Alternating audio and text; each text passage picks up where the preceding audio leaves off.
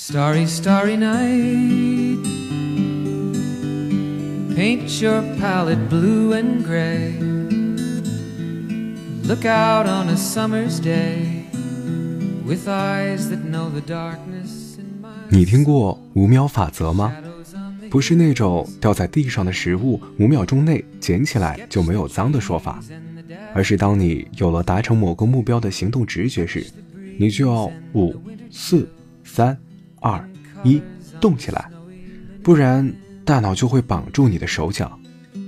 举个简单的例子，早上六点你的闹钟响了，你下意识的动作是闭着眼睛关掉它，睡个回笼觉，还是直接起身呢？如果是后者，那么恭喜你，你可能已经在从前使用过无数次五秒法则了，只是你还没有意识到。而如果你是前者，在一次又一次起床失败后，耽误了早上的行程，以致迟到，那么你真的需要这五秒钟时间来拯救一下你自己，因为你已经被困在了心理学家所说的习惯循环中了。所谓的习惯循环，是指一复一日按下这个小睡按钮，这个行为已经在大脑里形成了一个习惯的闭环。这里是陌生人，一个人的精神良药，我是主播苏北。今天为你带来的这本书叫做《五秒法则》，作者梅尔罗宾斯，知名的 TED 演讲者。他的 TED 演讲《如何不让自己的生活一团糟》在 YouTube 上的播放量已经超过了一千三百万次。收听本期节目依然有赠书福利，关注微信公众号 MMOOFM 或搜索“陌生人”找到我们。声是声音的声，不是生猴子的生哦。当你看见两颗红色小药丸的图标，点击关注就可以成为我们的耳朵了。关注回复“我要书”三个字，就有机会免费获得这本书。But still, your love was true. And when no hope was left inside on that starry, starry night, you took your life as lovers often do. But I could have told you, Vincent, this world was never meant for one as beautiful as you. Starry, starry night. 作者梅尔罗宾斯总结出了五秒法则，以此完美的克服了赖床的习惯，还捎带手治好了自己罹患多年的拖延症。梅尔罗宾斯在书里这样写道：“那天晚上，我正要关掉电视，一则广告吸引了我的注意。电视屏幕上是火箭发射的图像，我听到了耳熟能详的五秒倒计时：五、四、三、二、一。随着火焰和烟雾充满了屏幕，火箭发射成功了。于是我想，明天我要准时起床，像火箭一样发射。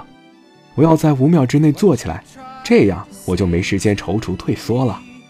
第二天早上的六点，闹钟响了。我睁开眼的第一件事就是感觉到了害怕。天很黑，外面很冷。波士顿的冬日早晨冷得我不想起床。随后，我突然想到了火箭发射的事儿。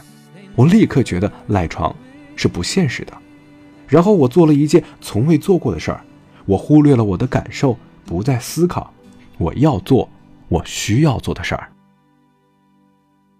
我没有按下小睡按钮，而是开始数数，是倒数，五、四、三、二、一，然后我起来了。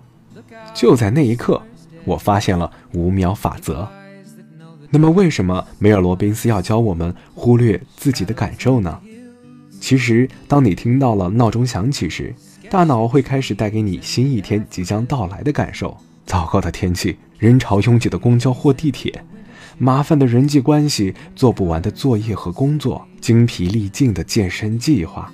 哎呦，想多了，难免得出一个人间不值得得睡五分钟的精准结论。被窝是多么强大的敌人！它打乱了我们一个又一个成熟的小计划，耽误了我们升职加薪，阻碍了我们实现财务自由，是我们成功路上最大的绊脚石。可是我们不得不每一天一睁眼就要面对这位敌人的挑衅，仅仅是倒计时而已，这能跟被窝抗衡吗？试试看吧。当你进行倒数的时候，你的思维就得到了改变。倒数时，你打断了你的默认想法，做出了心理学家所说的断言控制。其实，我们正企图拖延和逃避的事儿也差不多。在会议上发表言论、做决策、询问反馈、举手回答问题、升职加薪、停止自我怀疑、开始制作简历、按下邮件的那个发送按钮、坚持某项计划、出门。主动做第一个尝试的人，参加聚会，在社交媒体上屏蔽前任，向感兴趣的人搭讪，出版自己的作品，去健身，绝食，说不，认错，逃离舒适区，完成以上所有的糟心事儿，对于我们凡人来说太难了。我们明明可以抱着爆米花，乐呵呵的把《老友记》十季翻来覆去刷十遍，当一个快乐的、有一点心虚的拖延症患者。为什么要上跑步机？要多看两本书？要把计划清单里没完成的事项一个个做完？大概是因为拖到最后，也没人能帮得了你，还是得靠自己吧。我知道我要做什么，但没能说服自己做出行动，这正是让改变如此艰难的原因。梅尔罗宾斯在 TED 演讲中这样说道：“我知道我要做什么。”但没能说服自己做出行动，这正是让改变如此艰难的原因。改变需要你去做那些让你感到困难和害怕的事儿，改变需要勇气和信心，而我刚好两者皆无。梅尔罗宾斯继续在演讲中这样说道：“当你想改变你人生中的任何一个领域，有一个不得不面对的事实，那就是你永远不会感觉想去做。”选择减肥的人并不是真的想节食，谁会愿意拿甜甜圈和炸鸡换水煮鸡胸肉和烫青菜呢？工资已经不能满足日益增长的物质需求，但还是算了吧。找到一份新工作或者做兼职什么的太累了，跟领导提出加薪要求太难开口了。安于舒适区最大的问题是你总是告诉自己这样挺好，即使得不到你最想要的那个东西，你也告诉自己。没有他也没什么关系。你内心渴望改变，却不愿逼迫自己，这就是能一直待在舒适区的原因。你能说服自己，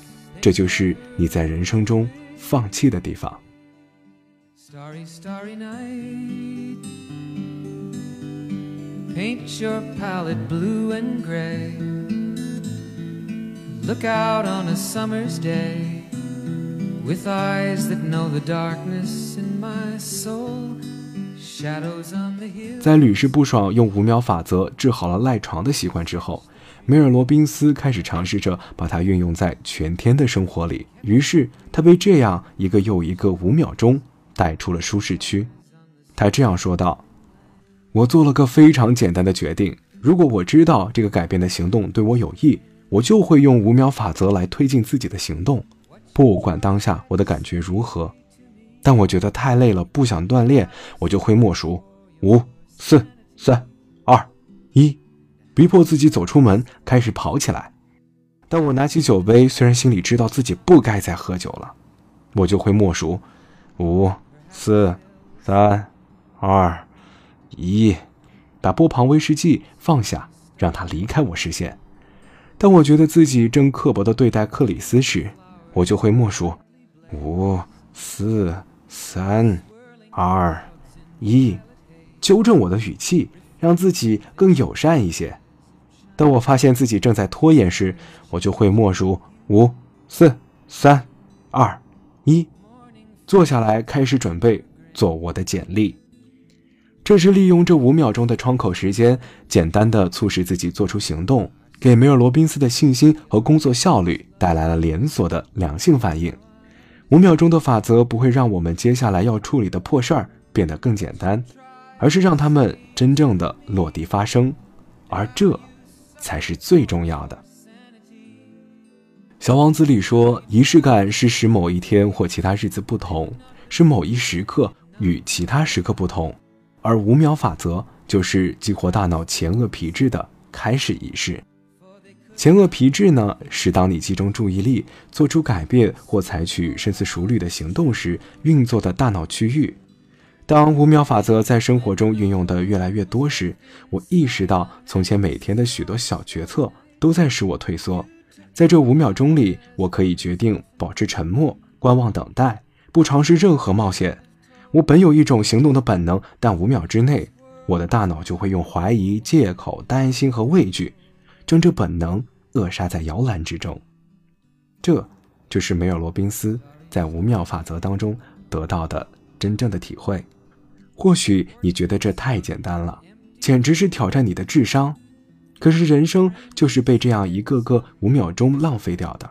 那么为什么不用这一个个五秒钟，把它建立起来呢？The ragged men in ragged clothes, a silver thorn, a bloody rose, lie crushed and broken on virgin snow. Now I think I know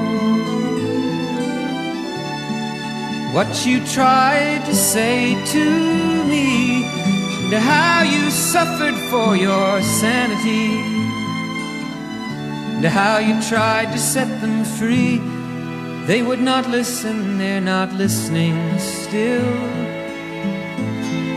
Perhaps they never